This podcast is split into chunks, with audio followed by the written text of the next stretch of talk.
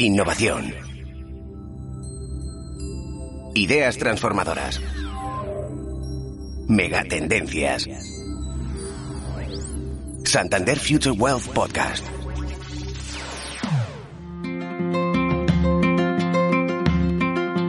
Hola, saludos de nuevo.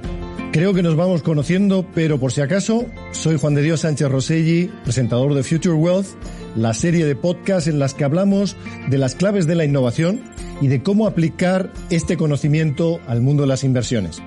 Hoy vamos a viajar por las ondas al otro lado del Atlántico, concretamente a México, donde tenemos a Pablo Figueroa, que es nuestro responsable de estrategia de renta variable en Santander Private Banking México. Pablo además tiene un doble rol porque es el especialista en todas las temáticas que tienen que ver con Future Tech.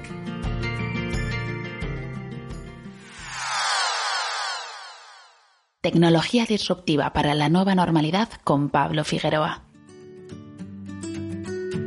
¿Qué tal Pablo? Bienvenido. Hola Juan de, gracias por invitarme. Pablo, tengo muchas expectativas por esta charla porque si hay algo en lo cual continuamente hay que estar al día y tenemos mucho riesgo de estar desfasados es el mundo de la tecnología.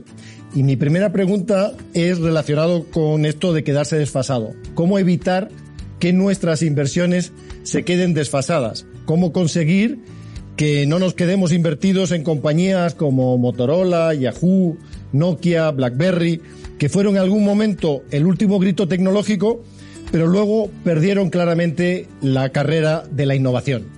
Claro, pues tal como lo comentas, o sea, esta conversación que estamos teniendo ahorita justo es posible por todos estos avances tecnológicos que han sucedido y que se exponenciaron el año anterior.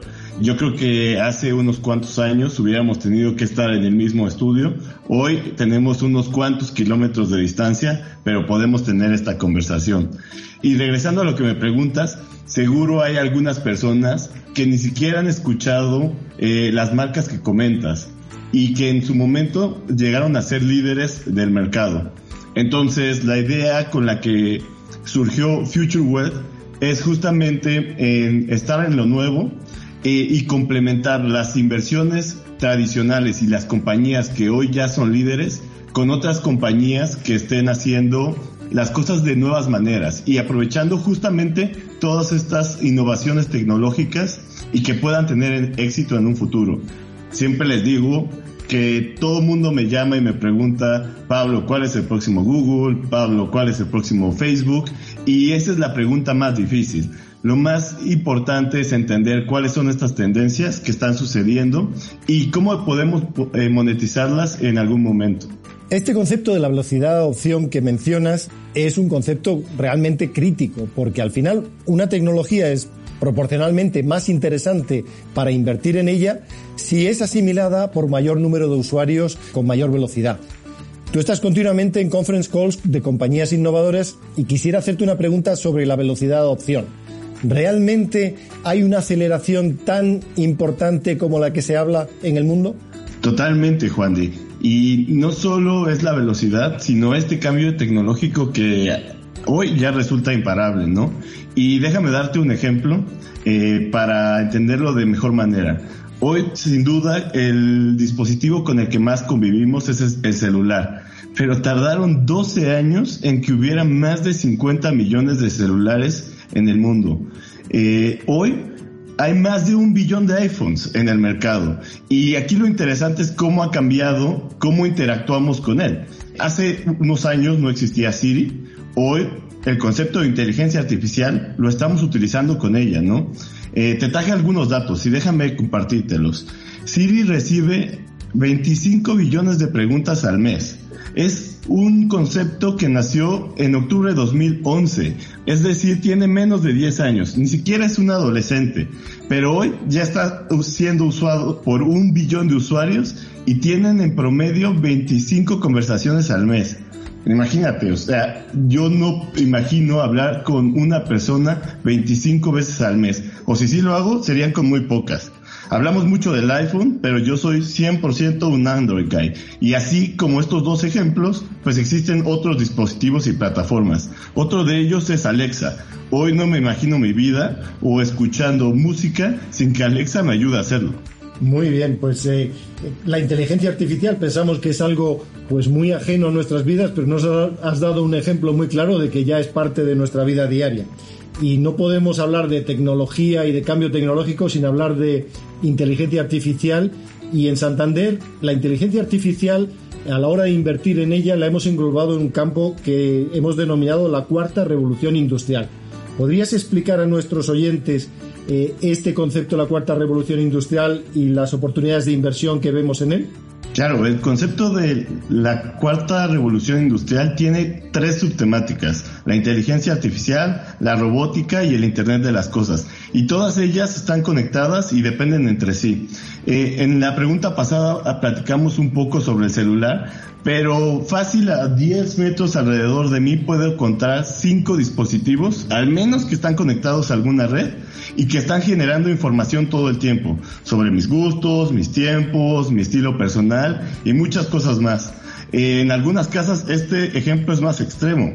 Hasta las lavadoras o los refrigeradores ya están conectados no solamente están conectados, sino están generando multitud de datos de forma continua, que es lo que se denomina el Big Data, ¿no?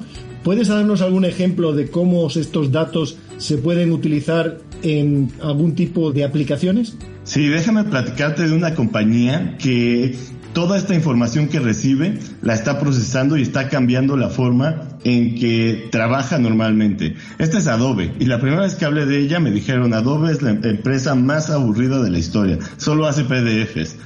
Adobe es dueña del proceso creativo realmente. Eh, algunas cosas como TikToks, o las historias de Instagram no podrían ser posibles si no se editaran a través de una de las plataformas de Adobe. Ahora la está llevando a un segundo nivel, que es una plataforma que se llama Adobe Sensei, que lo que va a permitir es personalizar las cosas. Es decir, que tú recibas eh, la misma información que yo voy a recibir, pero cómo esperas recibirla y yo la voy a estar recibiendo eh, de una manera totalmente distinta. De nuevo, la personalización y la generación de información nos está llevando a que este concepto de inteligencia artificial siga eh, creciendo de manera exponencial. Nos queda muy claro con estos ejemplos las posibilidades de inversión que están ocurriendo en, en el campo de, de cómo las máquinas interactúan con nosotros y nos proveen de información. Pero hablemos de los servicios digitales, porque los usuarios, los consumidores, con, con el confinamiento, hemos incrementado nuestro uso de canales digitales de una manera exponencial. Ahora con la reapertura, ¿vamos a volver un poco a las tendencias del pasado o este cambio tecnológico digital va a ser ya una realidad permanente? Este es el otro concepto que denominamos Next Digital y aquí hay tres subtemáticas, fintech, e-commerce y ciberseguridad. Déjame darte un ejemplo del e-commerce y cómo eh, este regreso del que me platicas yo ya no lo llamo una normalidad, sino más bien la ex normalidad. En 2019 me tocó viajar a Monterrey a platicarle a un cliente sobre el e-commerce. En ese momento todavía parecía un concepto lejano para mí. Hoy la penetración del e-commerce en países como Estados Unidos ya alcanzó el 20% y el último año este crecimiento en penetración se multiplicó por cuatro veces. Aún así, hay mucho por crecer en esta, en esta área y nuevas innovaciones como monocanales o las plataformas en vivo en las plataformas que platicamos anteriormente son las nuevas tendencias dentro del e-commerce. Tu respuesta es que no vamos a volver en la ex normalidad, vamos a tener todavía un uso creciente de los canales digitales. Muy interesante, Pablo. Termino con la pregunta que hago a todos los expertos que hemos invitado al podcast y es en relación a al, al área de inversión eh, de nuevas tecnologías, de, de, de, nuevas innovaciones que eh, piensas que es el más interesante? Si tuvieras que elegir uno, ¿cuál elegirías? De todas las preguntas que me hiciste, esta es la más fácil de responder para mí.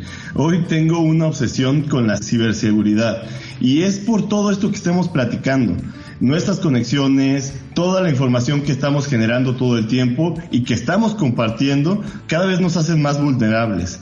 Entonces, es un tema que está un poco olvidado en la vida personal y más bien concentrado en algunos gobiernos o industrias, pero que tiene un potencial y un crecimiento enorme. Y un ejemplo reciente es lo que sucedió en Estados Unidos con las tuberías de combustibles y los ataques de ciberseguridad que recibieron y que causaron algunos temas de desabasto en Estados Unidos. Muchas gracias Pablo por esta información y sobre todo por los ejemplos que nos has eh, compartido y en donde hemos visto de forma muy visible cómo el cambio tecnológico es cada vez más presente en nuestras vidas y esto está generando multitud de oportunidades de inversión. No, al contrario, muchas gracias por invitarme Juan de. Muchas gracias a todos nuestros oyentes por haber asistido a este nuevo episodio de Future Wealth y les invitamos a estar conectados en próximos episodios donde seguiremos intentando explicar cómo incorporar las temáticas de innovación a nuestras carteras de inversión. ¡Feliz día! Santander Future Wealth Podcast.